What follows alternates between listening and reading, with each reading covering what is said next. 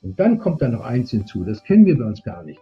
Manchmal gibt es bei uns so einen kleinen, ich sag mal in Anführungsstrichen, Bilderatlas. Da sind so Bilder drin, die alle ganz schlecht sind. Die haben nichts mit dem zu tun, was dann nachher auf den Teller kommt. In Japan ist vor jedem Restaurant ein großes Display und alle Speisen sind früher in Wachs, heute ist Kunststoff, sind genau nachgemacht. Und so genau, da ist selbst, sagen wir bei der Bolognese, da sind selbst die Käsestreusel drüber, da liegen zwei Petersilie dran, da ist die Tomate im Aufschnitt. Und genau so der Teller, so wie er am Fenster steht, kommt der nachher auf den Tisch. Das heißt, man hat keine Probleme, dass man irgendwelche japanischen Speisekarten jetzt äh, studieren muss, sondern man nimmt dann gegebenenfalls den Kellner mit raus und sagt, du pass auf, das, das, das. Oder heute macht man ein Foto und zeigt dann nur noch in das Foto hier äh, von seinem Smartphone und dann kommen die Gerichte. Heute geht's mit besonderer Begleitperson in das Land der aufgehenden Sonne. Herzlich willkommen zum Windrose Luxusreisen Podcast. Mein Name ist Dominik Hoffmann und mir zugeschaltet sind Luxusreisen-Expertin Lara und unser heutiger Gast, Professor Dr. Stefan Passon, der schon seit über 30 Jahren Reisen für Windrose leitet. Hallo, ihr zwei. Hallo, Dominik. Konnichiwa. Hallo. Ja, hallo. Grüß dich, Stefan. Die Lara und ich sind schon ganz aufgeregt, denn äh, toll, dass du da bist. Du bist uns zugeschaltet aus Bali. Bist du dort aus beruflichen Gründen? Ja, ich bin hier aus beruflichen Gründen und hatte auch von hier, von Bali aus, den Flug angetreten, um die Gruppe in Japan in Empfang zu nehmen, die zur Kirschblüte unterwegs war. Ah, okay. Sehr, sehr schön, sehr, sehr spannend und sehr, sehr farbenprächtig. Ja, ja, ja von, ich glaube, von, äh, von Bali aus ähm, nach, ähm, nach Tokio. Seid ihr nach Tokio geflogen? Wahrscheinlich, oder? Ja, ja, ja, ja, ja, das sind sieben Stunden, das geht relativ schnell. Ah, also ein Ticken kürzer. in Deutschland sind es zwölf Stunden. Ja. Genau. Ah, okay, gut. Und ähm, also wenn du, heute wird es natürlich auch darum gehen, dass du uns so ein bisschen hinter die Kulissen eines Reiseleiter führst. Und ähm, sicherlich lohnt es sich auch mal über Bali zu sprechen. Aber wie du schon gesagt hast, wir sprechen heute über Japan, da bist du vor kurzem gewesen. Und ist es denn so, bevor wir auch auf die Reiseroute und auf Japan zu sprechen kommen und die Highlights, die ihr dort besucht habt, äh, eine Frage, die mich schon immer interessiert. Also wie sehr beschäftigst du dich mit der Gruppe im Vorhinein? Oder ist es so, wir treffen uns am Flughafen, entweder äh, in Deutschland oder in deinem Fall Bali, beziehungsweise dann, dann äh, beim Ankunftsort in Tokio? Seht ihr euch zum ersten Mal oder gibt es da auch schon direkt einen, einen Zoom-Call oder Teams-Call vorab? Äh, schaust du, wie die Gruppe aufgeteilt ist? Äh, wie gehst du da vor? Nein.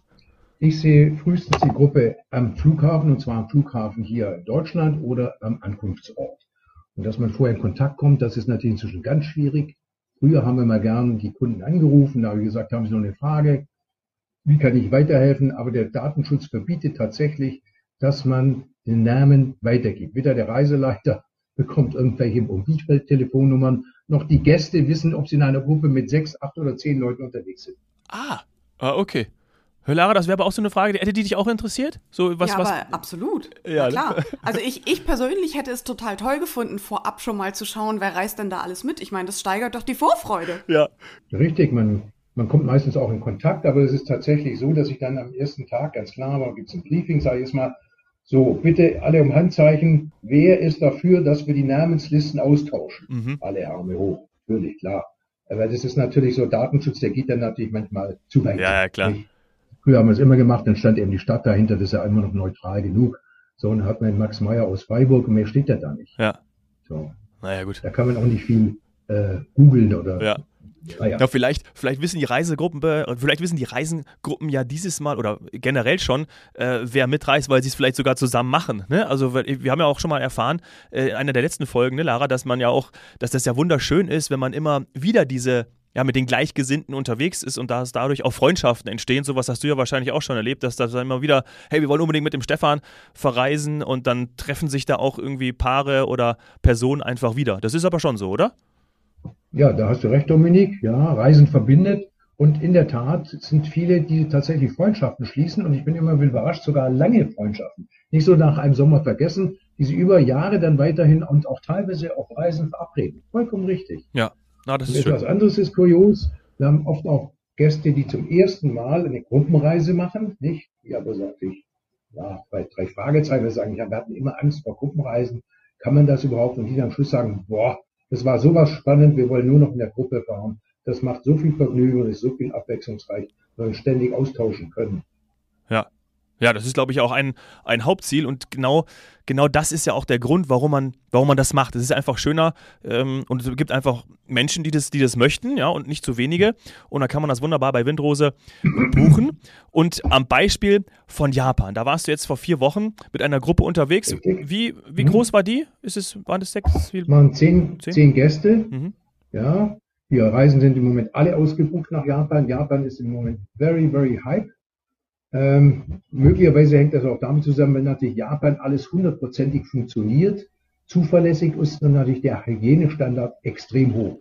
Ich glaube, es gibt kaum ein Land der Welt, was so einen hohen Hygienestandard hat wie Japan. Ah, okay. Also die Sicherheit steht natürlich auch nach wie vor im Vordergrund. Ja, sicher, das schwingt natürlich immer so ein bisschen mit. Auf ja. der anderen Seite sind viele natürlich hungrig, nach zwei Jahren zu sagen, Lockdown in Anführungsstriche oder eben nur Kurzreisen innerhalb von Europa, als will man wieder in die Ferne. Was sich natürlich auch bei den Flugpreisen niederschlägt. Also die Flugpreise sind natürlich nach oben katapultiert. Ja. Verdoppelt teilweise. Ja, ja, das ist schon, das ist schon irre, aber trotzdem, die, die Reiselust ist äh, ungebrochen, beziehungsweise sie ist mehr denn je da. Und dann seid ihr in Tokio angekommen. Und ihr habt euch dann da auch zum ersten Mal gesehen. Waren da bekannte Gesichter dabei für dich? War das dann auch eine Überraschung? Nein, das war alles zum ersten Mal, ah, okay. spielt da keine Rolle. Nein, wir haben uns in Tokio das erste Mal gesehen und dann ging es weiter nach Kyoto. Kyoto ist da die wichtigste, sagen wir mal, kulturelle Stadt Japans und eine der spannendsten der Welt. Warum? Sie war über 1000 Jahre kaiserliche Stadt, also die Stadt des Tennos und des Shoguns und des Shogunats. Und das macht Kyoto so spannend. Da ist nie eine einzige Bombe gefallen. Und dort gibt es eigentlich Unmengen an Monumenten und äh, Tempeln und an Schreinen zu sehen. Von den 25 UNESCO Weltkulturerbe-Monumenten, die aufgezählt werden in Japan, sind allein acht in Kyoto. Das heißt, ihr seid von Tokio direkt weiter nach Kyoto oder wart auch? Richtig, nach Kyoto, okay. nach Kyoto. Und von Kyoto, dort liegt dann davor Nara, was auch mal ganz kurze Zeit Hauptstadt war, irgendwo so im 8. Jahrhundert, äh, ging es dann weiter in den Hakone Nationalpark. Dort, klar, wir hatten so auch Glück und haben sogar den Fuji gesehen, nicht? Den sehen die meisten gar nicht. Mhm. Und dann ging es in die sehr auf, sagen wir mal, sehr spannende und abwechslungsreiche Metropole Tokio. Ah, okay, die dann sozusagen zum Schluss gemacht bei dieser Rundreise und von dort dann wieder, hm, wieder weg. Ah. Genau, wer wollte, der kann dann noch verlängern. Es gibt auch spannende Ziele, die man von Tokio aus noch unternehmen kann. Ja, sagen wir mal zu den Mausoleen der Shogune nach Nikko. Nikko, ja, das, ist ein berühmter Ort, wo auch das älteste Hotel, kurioserweise von Japan, ist also westliche Hotel 1875 gebaut, weil ansonsten traditionell steigen die Japaner oder stiegen die Japaner in sogenannten Ryokans ab. Ryokans sind Gästehäuser, wo dann abends das Futon ausgerollt wird. Dann liegt man in Anführungsstrichen sozusagen auf dem Boden. Mhm. Aber das war. Nicht? Heute sind vielleicht noch 40 Prozent der Hotels Ryokans. Ah, okay. Das heißt, äh, wenn man Rückenprobleme hat, dann kann man, beziehungsweise heutzutage schläft man nicht mehr auf dem Boden. Obwohl, es soll ja helfen, ne? wenn der Untergrund hart ist, ja, dann. Ja, äh, na ja, na ja. So, Wobei ich bin ehrlich, ich lasse mir da im Ryokon dann immer gleich zwei Matratzen aufeinander liegen. Ja. das ist ein guter Insider-Tipp. Ja, die sind immer, die sind immer für vier Gäste ausgerichtet. Da sind also immer vier Futons irgendwo im Schrank verstaubt. Und wenn dann praktisch die Zimmermaid kommt, oder ich war auch in einem Kloster zuvor noch, ja, da also die, die Mönche kommen, dann sage ich bitte alles immer doppelt. ja. Schlecht. Ich habe mal eine Frage zu der Kirschblüte. Ja. Ähm, ich meine, klar, da gibt es Erfahrungswerte, aber es ist ja nun mal Natur. Wie macht man das denn, dass man als Reisender wirklich den Termin erwischt, wo nachher wirklich tolle Kirschblüte ist? Oder ist das wirklich so zuverlässig planbar? Also, Lara, da hast du natürlich recht. Das ist natürlich sehr schwierig. Natur lässt sich nicht planen. Umso überraschender, muss ich sagen, werden täglich die, äh, ja, man kann fast sagen, wird um Stunden korrigiert. Jeden Tag steht bei Japanese Rail genau, wann in welcher Stadt die erste Knospe ist, wann ist die Hauptblüte, wann ist verblüht, das wird genau beobachtet. Und ich muss tatsächlich sagen, obwohl es, als wir ankamen, noch relativ kühl war, es hat tatsächlich auf den Tag hingehauen. War völlig überrascht. Ach. Aber die Leute haben ja teilweise Monate im Vorher gebucht, ja, oder? Ja, aber irgendwo, das scheinen die Japaner gut zu berechnen. Ah, okay. Ja. Wahnsinn. Die machen ja auch andere Dinge, die, die man nicht nachvollziehen kann. Nicht? Manchmal so einen Sprung äh, wir haben ja in Berlin, als Windrose hat ja einen Hauptsitz in Berlin, und wir sind ja stolz auf unsere Pandas, ja, die wir als betone Leihgabe von China haben, nicht Leihgabe. Auch Japan hat ja eine Leihgabe. So, und denen ist es als einzigen Zoo der Welt gelungen, Pandas sozusagen zu farmen, das heißt zu vervielfältigen, zu duplizieren. Okay. Davon haben jetzt die Chinesen die Verträge abgeändert, also es darf nicht mehr äh, dupliziert werden, es darf nicht mehr gefarmt werden. Gefälligst kann das nur von China gegen Cash. Auf ah ja. ja, okay. Nicht schlecht. Ja, interessant. Und ähm, seid ihr mit dem Hochgeschwindigkeitszug von Tokio nach Kyoto? Ja, natürlich. 1965 wurde der äh, in einer Rekordzeit von nur fünf Jahren gebaut. Das waren 800 Brücken, ja, 300 Viadukte, die gebaut wurden. Und er wurde damals für die erste Olympiade, die in Japan stattfand, 1965 fertiggestellt. Und er fährt genau im 30-Minuten-Takt und legt Wert darauf, dass er maximal 58 Sekunden Verspätung hat. Das hätte ich hier in Deutschland auch gerne. ja. ja.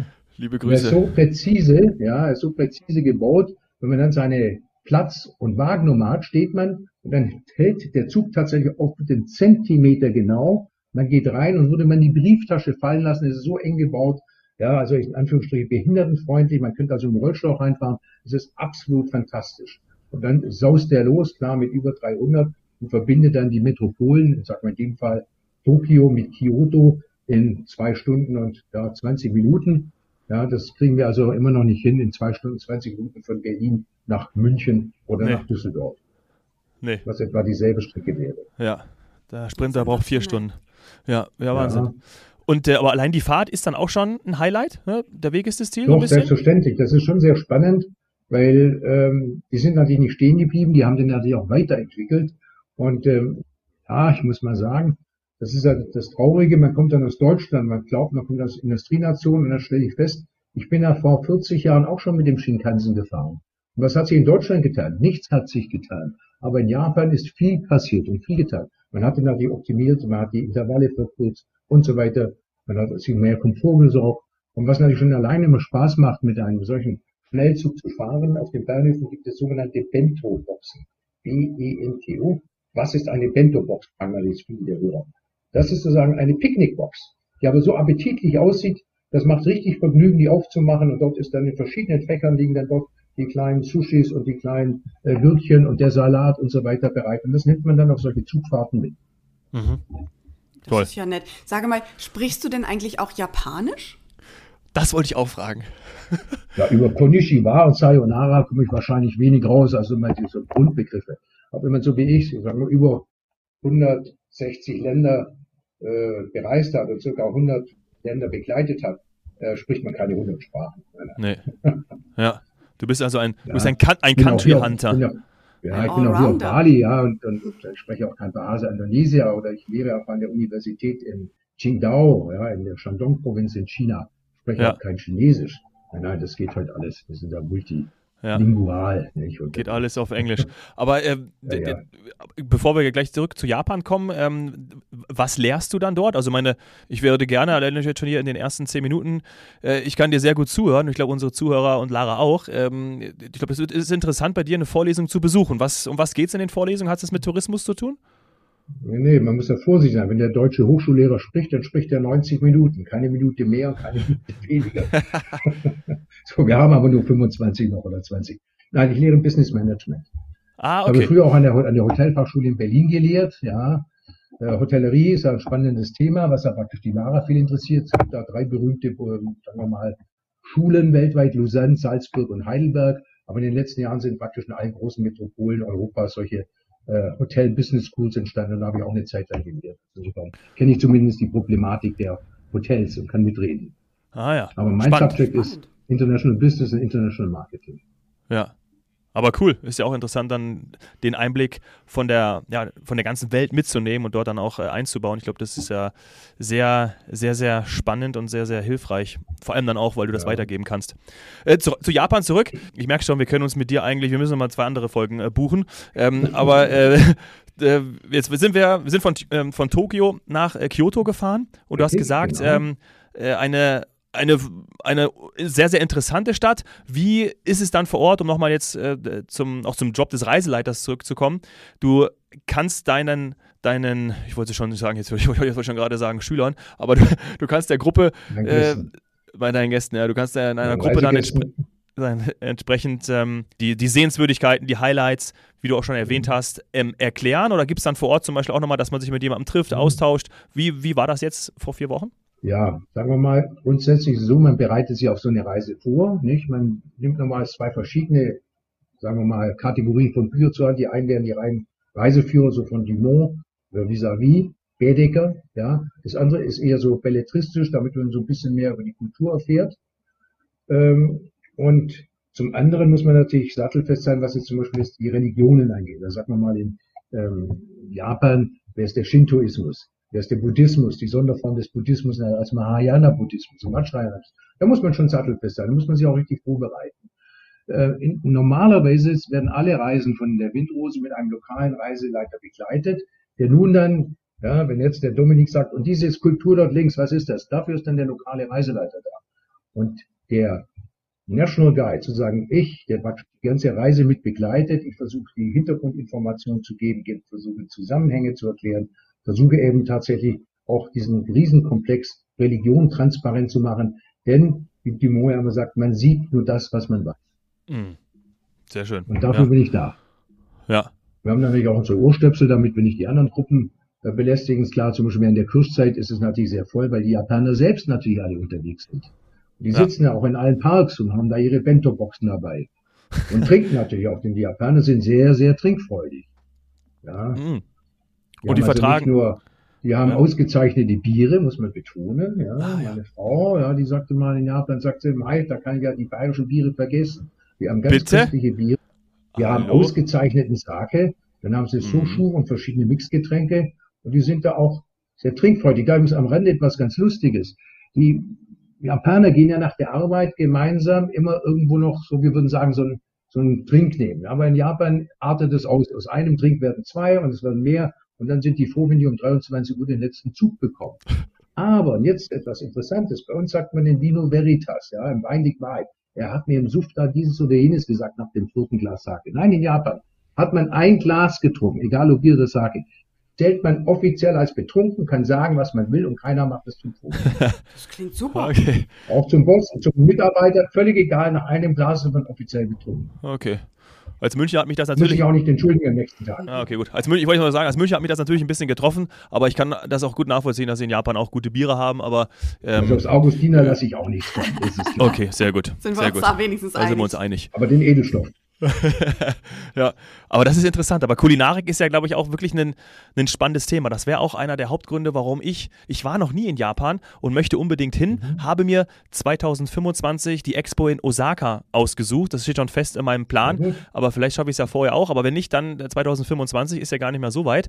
Ähm, aber gerade gerade Kulinarik, äh, Bento-Boxen, äh, äh, Biere haben gehört, äh, aber du kannst natürlich, also ich liebe zum Beispiel Fisch und würde natürlich ganz mhm. gerne dort unten in diesem Inselstaat ähm, ja, äh, täglich, äh, morgens nicht, aber mittags, abends würde ich äh, Fisch essen. Ist das auch etwas, was mhm. dann wirklich, ähm, ist es einfach möglich, oder? Also genau so diese Restaurants führst du dann auch die Reisegäste.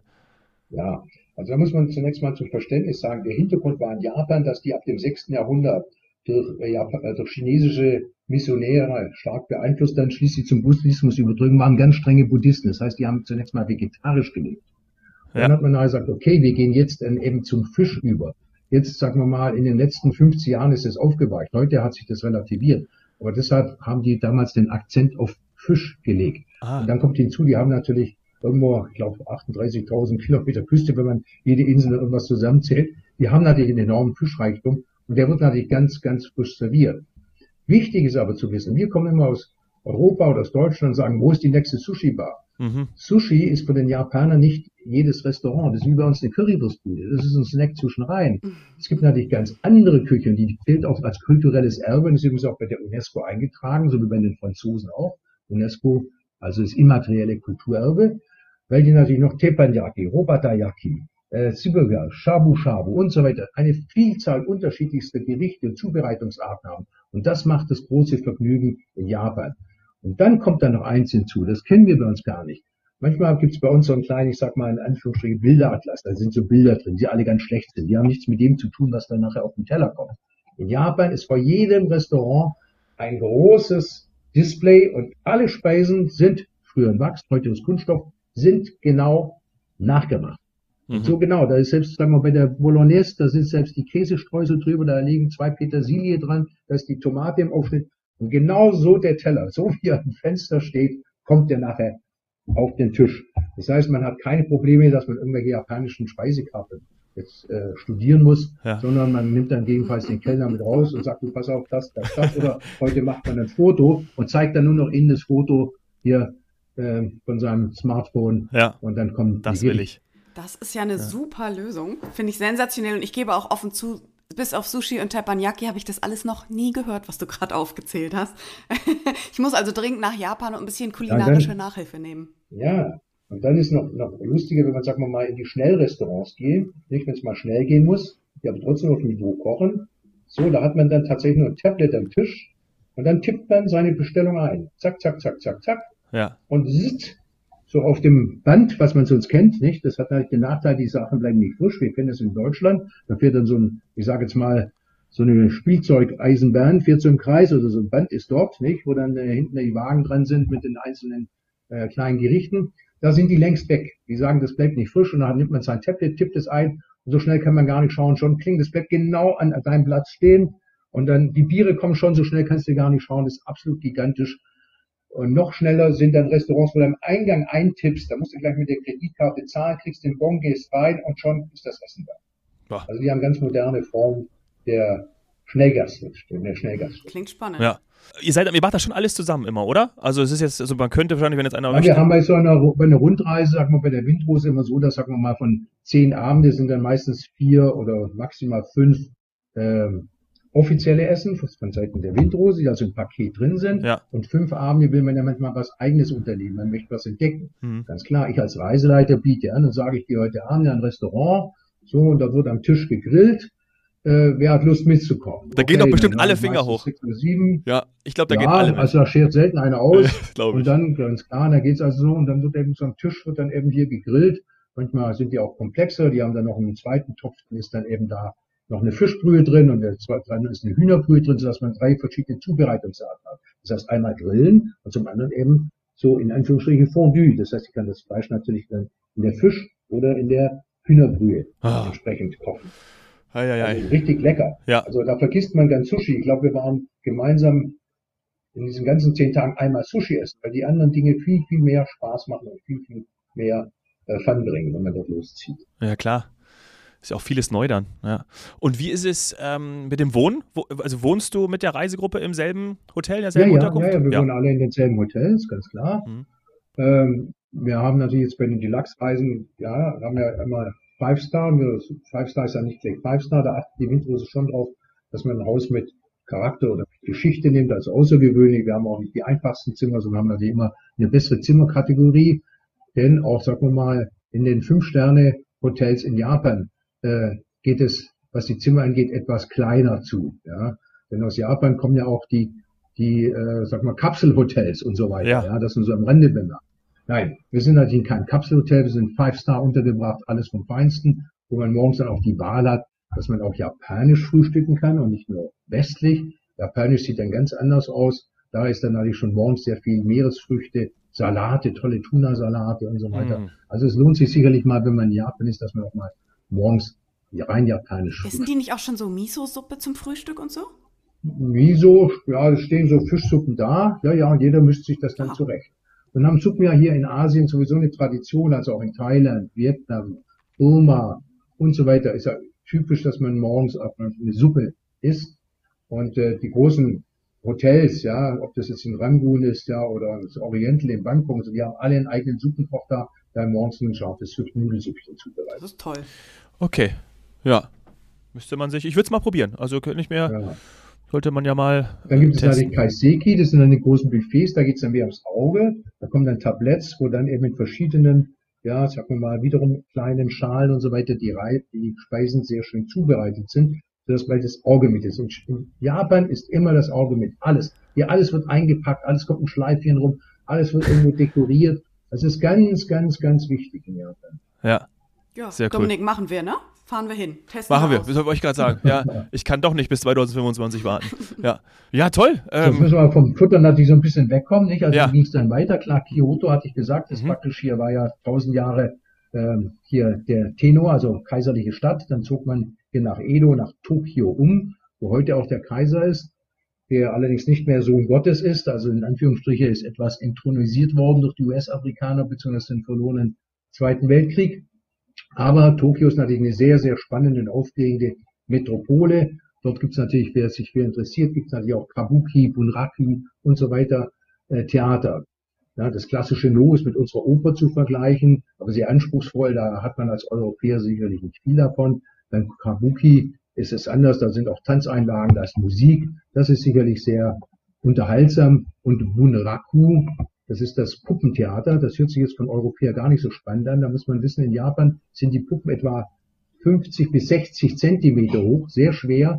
Und ihr hört richtig, es sind drei Akteure, die eine Puppe bewegen. Das heißt, wenn da drei Puppen auf der sozusagen Puppenbühne sind, sind neun Schauspieler oder Akteure, die diese drei Puppen bewegen. Boah. Gibt's nun ja. Und das ist aber auf Japanisch, was da erzählt wird, richtig? Ja, ja, ja, ja, ja, ja, natürlich. Ja, das ist ja das Schöne. Das Spannende ist, da muss ich sagen, das begeistert immer in Japan. Obwohl die US-Amerikaner versucht haben, die sehr zu amerikanisieren, die Japaner sind sich treu geblieben. Die haben ihren Sumo-Ringer, die haben ihr Bunraku, die gehen ins Snow, die haben ihre Koto-Musik. Selbstverständlich haben wir einen Abend, da kommt auch eine Geisha vorbei, ja, die dann mal aus ihrem Leben erzählt, auch sehr spannend gewesen, wie die dort leben, nicht? Und äh, wie lange die älteste, wir waren völlig überrascht, haben gesagt, wie alt ist denn die älteste Geisha bei euch hier in Kyoto? Da haben die, hat die gesagt, die ist 79 Jahre alt. Mhm. Respekt.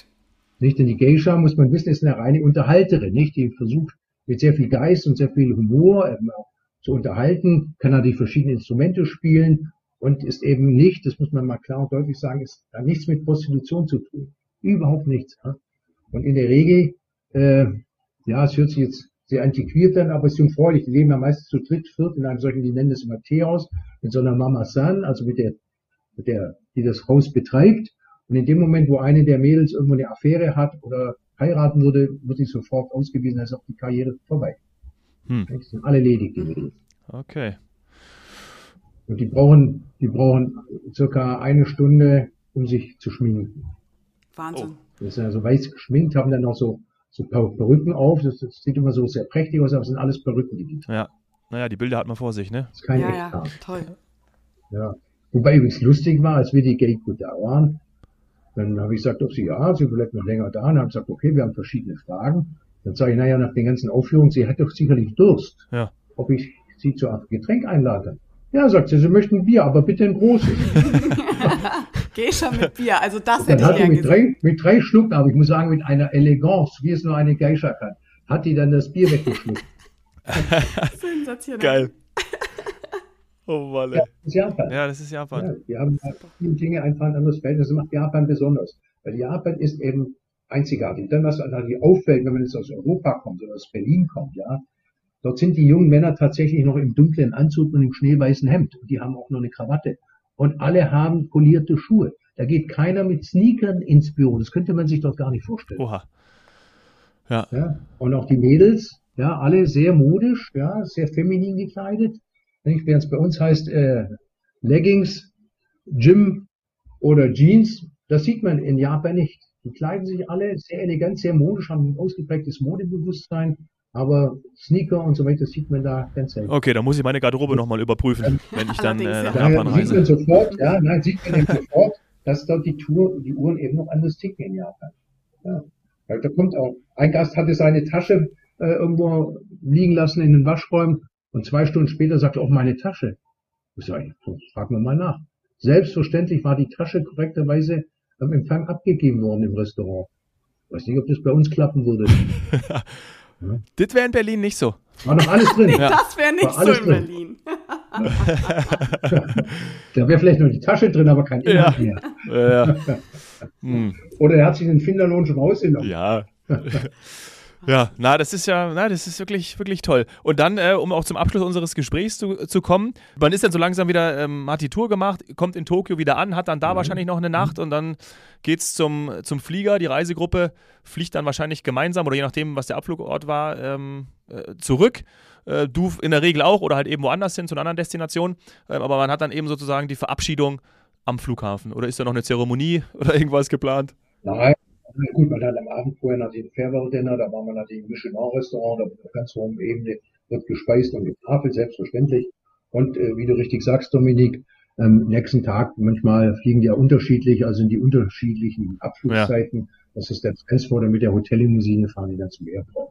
Also damit ist dann praktisch die Reise soweit gelaufen. Wir bleiben natürlich im Kontakt, ich rufe dann immer an. Und was ich persönlich immer mache, ich richte immer dann am ersten Tag einen WhatsApp-Channel ein, sodass alle Gäste, egal wo sie gerade sind, im Tempel, ja, oder wo auch immer, äh, bekommen dann von mir immer die richtigen Informationen, wann, wie, wo, was, Busabfahrt, das hier, Abfahrt und so weiter. Und das hat sich eigentlich sehr bewährt, äh, wenn man kommunizieren kann. Ich brauche zu WhatsApp nicht sagen, ihr wisst selbst, dass ihr den ganzen Tag da rumdattelt. Aber okay. da interessiert mich jetzt noch mal eine Frage zum Abschluss. Was ja. ist denn das Feedback, was du bekommst nach so einer Japanreise? Was hat die Leute am meisten fasziniert? Der Reiseleiter. ja, jetzt, der Dominik hat natürlich recht. Das ist natürlich schon richtig. Der Reiseleiter der sollte natürlich nicht nur Fachwissen haben, sondern er muss ganz klar, er muss natürlich auch schauen, dass er begeistert. Nicht? Er muss Empathie mitbringen. Das, sonst funktioniert es ja nicht. Und äh, so wie ich vorher sagte, man sieht nur das, was man weiß. Und deshalb sind wir ja gemeinsam im Team. Das ist ein lokaler Reiseleiter plus dann hier der Windrose Reiseleiter. Und er versucht natürlich, diese Dinge zu machen. Und natürlich organisatorisch dahinter schauen, dass alles glatt läuft. Ja, also insofern hat er eher die Aufgabe, sagte ein Gast mal, das ist wie eine Gesellschaftsreise. Nicht, nicht wie eine Gruppenreise, wo alle hinter einer Fahne herrennen. Ja kleine Gruppengrößen, ja. 10, 12 Leute, maximal 14 bei Luxus, so. Und das ist mehr so eine Gesellschaftsreise. Das macht dann den Leuten Freude. Früher ist man allein los, hat eine Limousine genommen, fand es sehr schick. Da haben die Leute festgestellt, na, ich wäre da mit meinem, mit meinem Max und er so mit seiner Erika das ganze Jahr alleine zu Hause. Warum sollen wir alleine verreisen? In der Gruppe macht da viel mehr Spaß. Das ist es so. Die sitzen auch nicht unbedingt gemeinsam zusammen, das machen die das ganze Jahr, sondern tauschen sich aus. Der eine ist Golfer, der andere segelt, der dritte hat's mehr mit dem Wein, der vierte hat's mehr mit der Literatur und dann tauschen sie aus. Und das macht einfach spannend und alle sind tatsächlich traurig nach solchen einer Woche oder zehn Tagen, 14 Tagen, nicht nur, weil man die wunderschöne Destination hinterlässt, weil einfach die Gruppe so harmonisch war und so schön. Das glaube ich. Das glaube ich. Also, wenn ich dich als Reiseleiter äh, habe, und ähm, dann eine tolle Gruppe dazu. Also muss ich mir überlegen. Also ja, fände ich, fänd ich toll. Also ich würde mit dir gerne, gerne auf Reisen gehen. Was ist dein nächstes? Okay. Wir haben jetzt über Japan gesprochen. Weißt du schon dein nächstes, dein nächstes Ziel? Steht noch nicht fest. Das steht ist noch nicht im, fest. Im, Im, November, ja, könnte Indien oder Südamerika werden. Wir werden ah, sind wir mit dabei. Lara und ich kommen mit. Ah, sowieso. Müssen wir mit den Kollegen von Windrose mal sprechen. Wunderbar. Genau. Stefan, vielen, vielen Dank. Das hat wirklich sehr, sehr viel Spaß gemacht. Und ich würde mich freuen, wenn wir nochmal in dieser Konstellation, okay. vielleicht dann ja zu Indien oder Land aus Südamerika, quatschen. Das wäre schön. Genau. Und vielleicht können wir tatsächlich mal nur über Futter sprechen. Oh, oh ja, so, das wäre. Die Köstlichkeiten unterschiedlicher asiatischen Küchen. Das ist ja wirklich ein sehr, sehr spannendes Thema. Ja, äh, tragen wir direkt den Redaktionsplan ein, würde ich sagen. Lara und ich sind sofort dabei. Also bei Essen bei Essen habt ihr uns. Essen und Trinken, weil das ist da wirklich einfach atemberaubend, weil es in jedem Land hier äh, anders ist. Ja. ja. das stimmt. Da hat sich jetzt auch Bali, gehe ich mal zurück, wir telefonieren, sich da auch viel verändert. Also früher gab es halt hier nur indonesische Küche. Da wurde unterschieden zwischen balinesischer und javanischer. Heute gibt es hier selbst afghanische Küche, libanesische Küche, den Italiener sowieso, also es ist wie überall. Das ist ja natürlich multinational. Äh, Kulinarik-Folge ist eingeplant. Stefan, alles Liebe, ganz liebe Grüße Dominik. auch nach Bali, mhm. ja, und äh, schön, ja, dass du mit uns gesprochen hast. Hm, danke fürs Gespräch. Ja. Merci. Danke, Stefan, es war super. Tschüss. Tschüss, tschüss. Tschüss.